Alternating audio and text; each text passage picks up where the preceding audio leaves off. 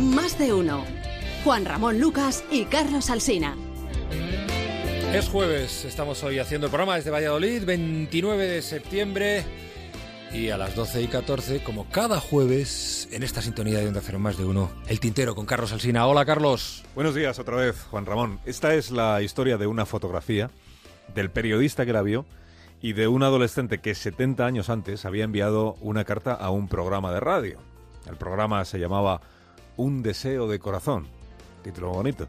Y en la carta decía este joven, He sido una persona enorme toda mi vida. Dicen que soy el hombre más grande del mundo. Peso 340 kilos. Mi deseo es un transistor para escuchar la radio y una cámara fotográfica para poder tomar imágenes si alguna vez puedo viajar a algún sitio. Los responsables del programa le enviaron en efecto el transistor y la cámara de fotos, aunque este joven, que entonces tenía 20 años, tardó mucho tiempo en viajar a algún lugar. Y cuando pudo hacerlo, fue para que le hicieran fotografías a él, en las ferias, donde le anunciaban como el hombre más gordo del mundo. Fue una de aquellas fotografías la que cayó 70 años después en manos de un periodista de una revista de Chicago. Aquel tipo enorme que aparecía en la imagen embutido en unos pantalones de tirantes inmensos junto a una silla de cinco patas y jugando a las damas con un hombrecillo menudo y delgado.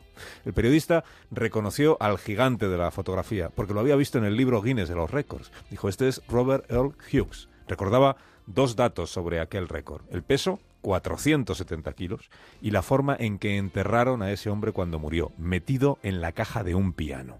Ahora, al contemplar esa foto, descubrió algo más. El hombre más gordo del mundo le pareció un joven solitario.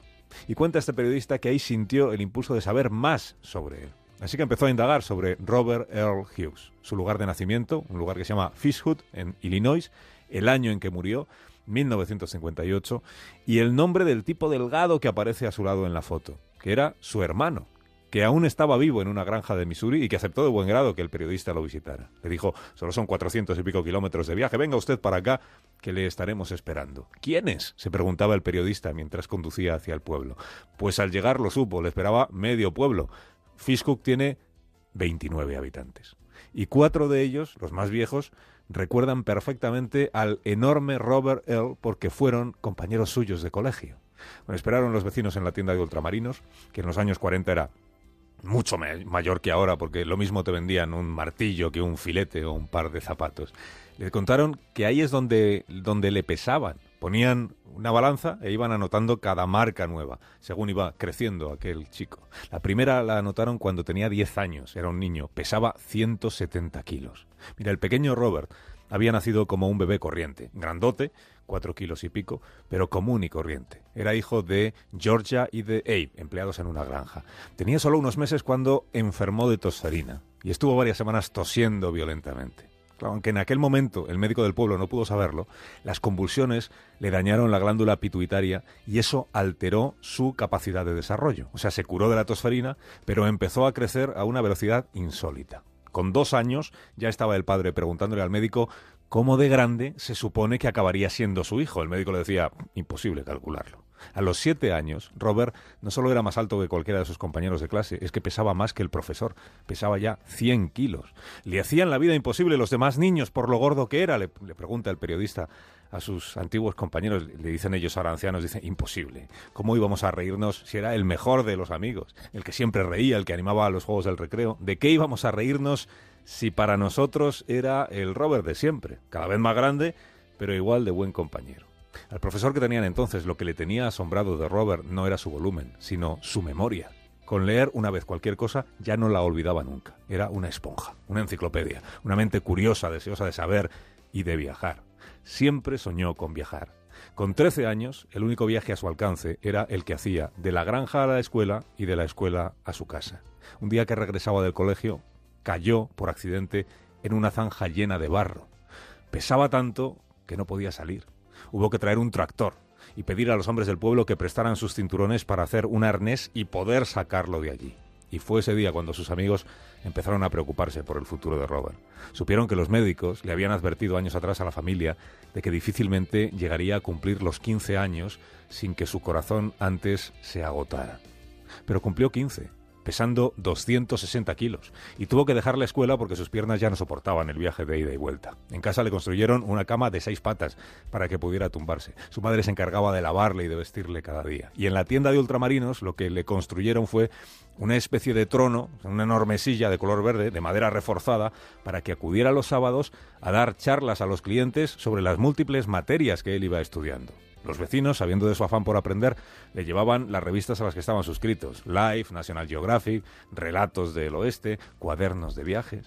Con 16 años, 280 kilos, 1,85 de estatura, empezaron a llegar visitantes de otros pueblos para conocerle. Les estremecía su tamaño, tanto como les fascinaba su cultura y su simpatía. A los 20 años acudió toda la familia a la feria de otoño de Baileys, donde se pesó por diversión y marcó más de 300 kilos. La gente empezó a pedirle una foto, y otra foto, y otra foto, y él dijo, voy a cobrar por cada, por cada imagen que me tomen. En un solo día se sacó 240 dólares. Nunca había visto esa familia tanto dinero junto. Así que los siguientes siete años se convirtió en una celebridad local. Hasta que un turista neoyorquino le llegó a ofrecer un contrato de 40.000 dólares por salir en los programas de televisión de la costa este, los programas de Ed Sullivan, de Jackie Gleason, de Steve Allen. Claro, no había compañía aérea que lo pudiera transportar en un asiento convencional, así que recurrieron a un avión de carga, al que lo subieron en un ascensor hidráulico. En Nueva York, el tipo que lo había contratado lo metió en un hotel, le puso un disfraz inmenso de Santa Claus y le hizo una sesión de fotos para venderlas en las calles.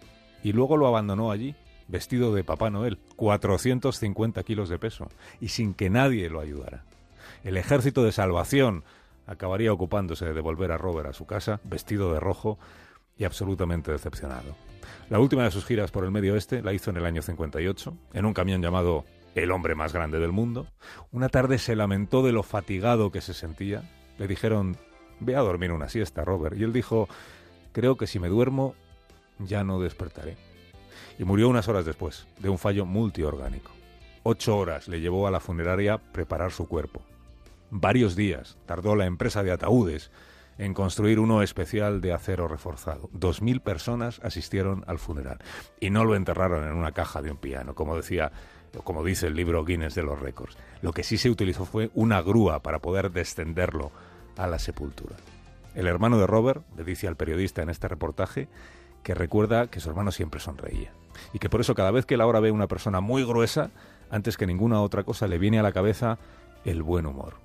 Y el periodista concluye que de no haber sido por aquella tosferina de la infancia, tal vez Robert Hughes habría podido entrar en el libro de los récords por otros motivos diferentes a su peso.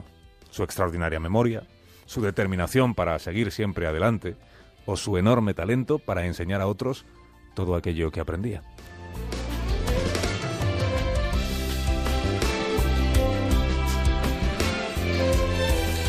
Gracias, Carlos. Buen día, hasta mañana.